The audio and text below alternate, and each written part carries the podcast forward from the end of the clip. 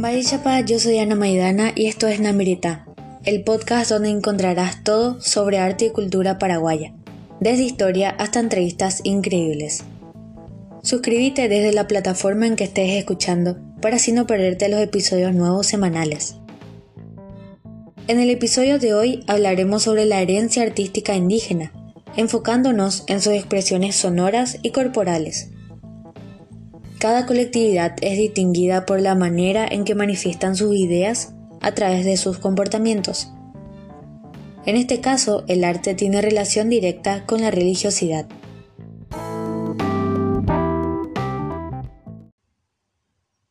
Los indígenas tuvieron una gran diversidad de elementos que incorporaron a sus rituales para una mayor riqueza de timbres y sonoridades.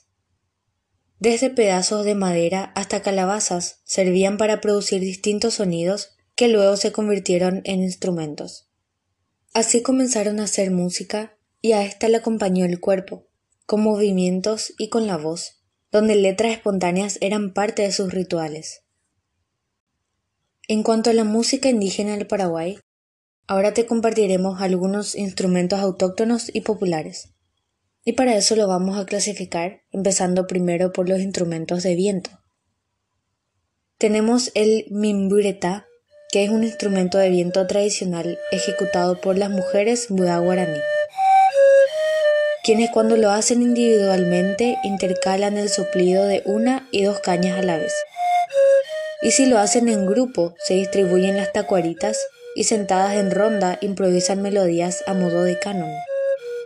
Está construido con eslabones de siete tacuaritas afinadas, unidas por nudos, hechas de tacuapí, una caña hueca y fina de color verde oscuro que crece en zonas selváticas húmedas, a orillas de ríos o arroyos, o protegido por los grandes árboles. El sonido del mimburetá es imitación del zorzal, que ellos lo llaman el coroshire, que consideran un pájaro muy ceremonioso. El mimburetá acompaña a los muda guaraníes con sus melodías desde tiempos inmemorables y que aún en estos días puede ser escuchado en las aldeas.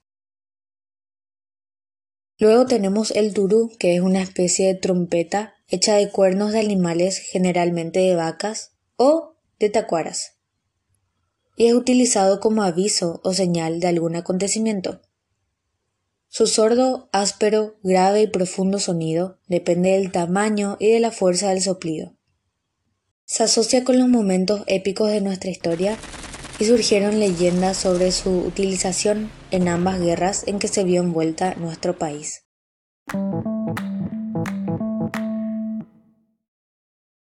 En los instrumentos de percusión tenemos a las maracas, un baracá, es uno de los instrumentos más representativos a nivel mundial y de origen guaraní, ya que la etimología del nombre maraca deriva del guaraní. El maracá es para los guaraníes un instrumento sagrado, hecho de calabaza con mango y rellenado a medias con granos o piedritas. La función que tenía en el ámbito de la práctica sonora guaraní era la de conectar al practicante con su Dios en el contexto de una experiencia considerada sagrada y no estética. El baracá era el instrumento mágico por excelencia. El tacuapú es un instrumento de percusión propio de los pueblos originarios guaraníes. El tacuapú es un tubo de ritmo, también llamado bastón de ritmo, y la denominación originaria del instrumento musical se compone con los términos tacuá, género de cañas, y pu, sonoridad. Produce un sonido profundo al percutir contra el suelo y para construir el tacuapú se utiliza un trozo de caña que puede llegar a tener 2 metros de largo y un diámetro de hasta 20 y 30 centímetros.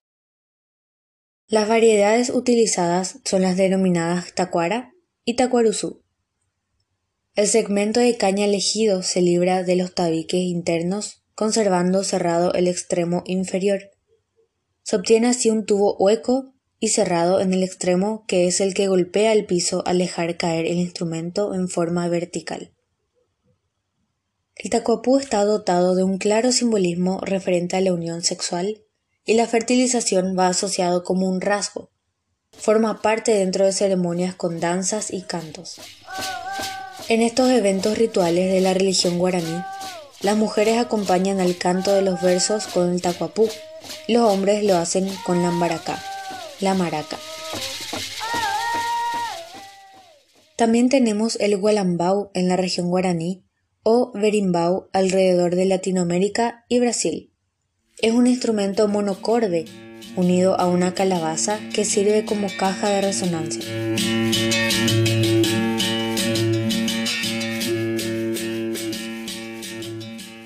Hay varias hipótesis del origen de este instrumento. El primero nativo, ya que es bastante utilizado por las etnias de la familia lingüística guaraní del Chaco y el Amazonas. Y el segundo, se cree que el instrumento musical partió desde África y se extendió por todo el mundo a medida que las tribus esclavizadas eran transportadas a otras naciones. En Paraguay, la banda Peteque Peteque de Yaguarón utiliza este instrumento para acompañar el ritmo ancestral toque. Consiste en una cuerda de fibras vegetales, fibra de coco, tensada a un arco de madera, y unido a una calabaza, jua o porongo, seca y ahuecada que hace de caja de resonancia. Se producen sonidos golpeando con una varilla y variaciones de altura según se regula la tensión de la cuerda con los brazos.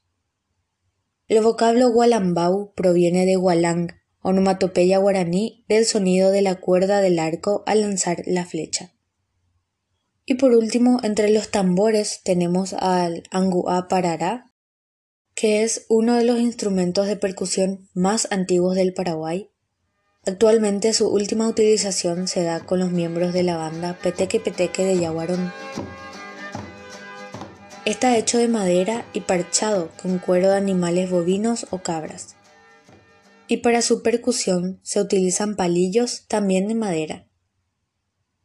Otro similar al anguá parará es el anguapú, el tambor tradicional.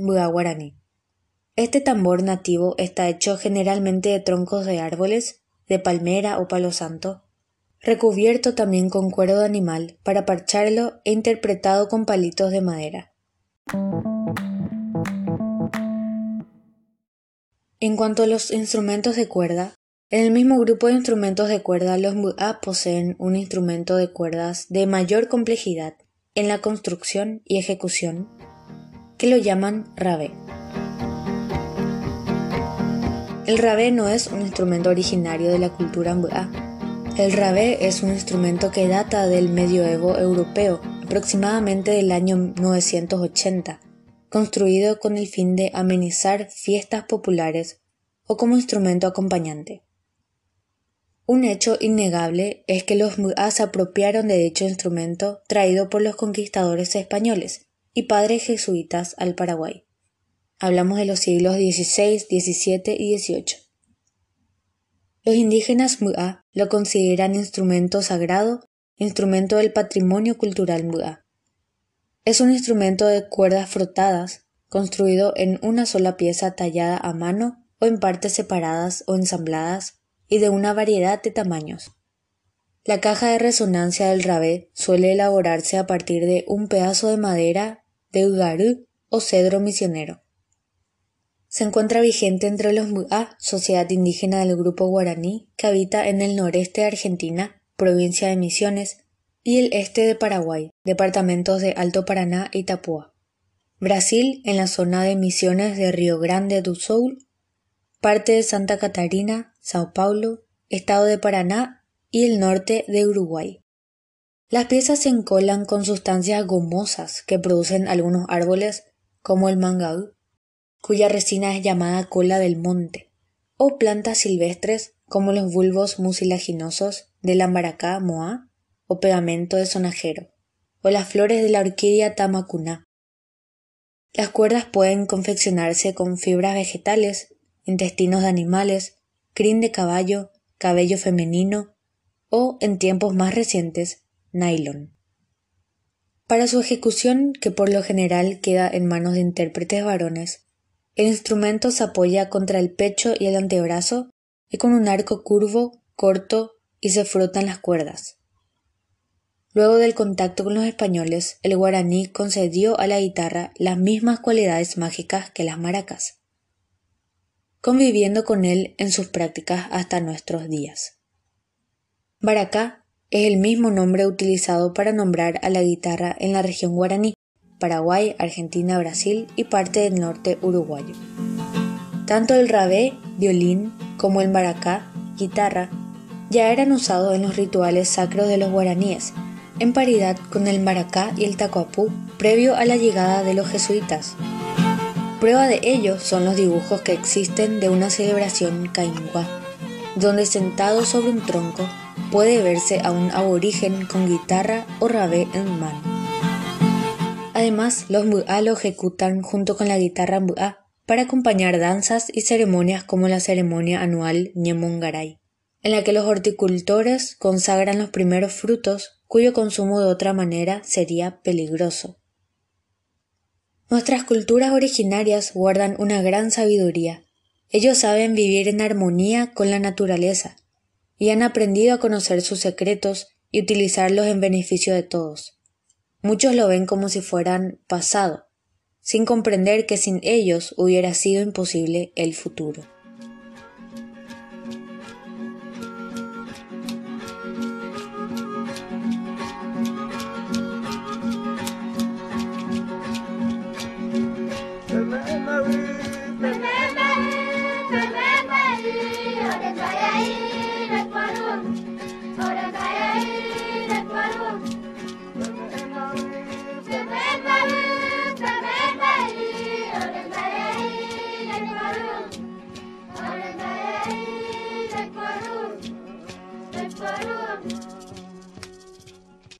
Como decíamos, los sonidos tuvieron gran importancia en la vida de los originarios, pues formaban parte de su día a día.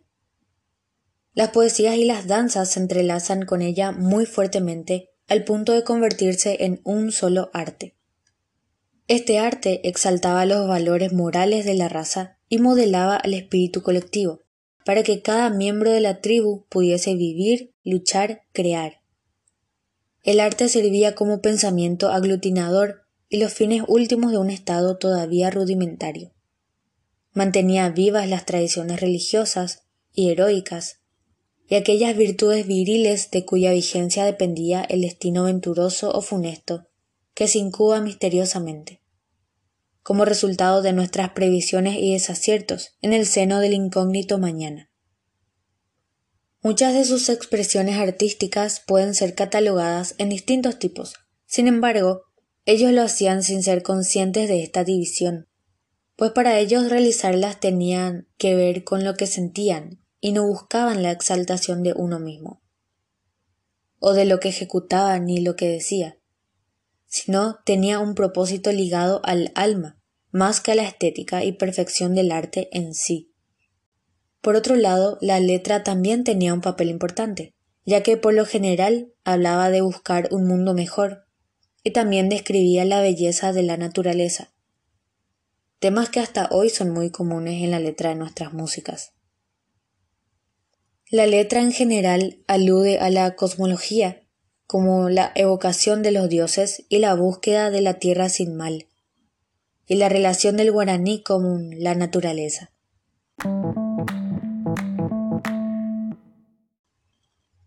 El canto se recibe en un sueño o en otro contexto que proporciona concentración para mantener la comunicación con las deidades. El guaraní canta para comunicarse con Yanderú, con Dios. El maepú gendú puede combinar cualquier sonido, así como el sonido musical. El sonido musical a su vez se divide entre cantadas o purajei y obras de teatro o guaú, género musical instrumental con danzas. Los Mu'a perciben la música y, en consecuencia, su propia cosmovisión, que es más bien una audición del mundo. No se puede hablar de teatro, pues los términos no serían correspondidos, pero sí podemos hablar de las cualidades de acción narradas o actuadas de la tragedia que sí podría compararse con el guaú guaraní, en tanto acto performático, del que una de sus características sería la verosimilitud, ya que, según el escritor francés Jean Lery, son cantos de batalla y recuerdos de los antepasados. Como se ve, los guaraníes Mu'a y demás pueblos poseían sus propias formas de expresión artística y lingüística, que se iban desarrollando al igual que en el resto del mundo. Por ende, los europeos no trajeron específicamente conocimientos u objetivos nuevos. Simplemente modificaron los que ya había.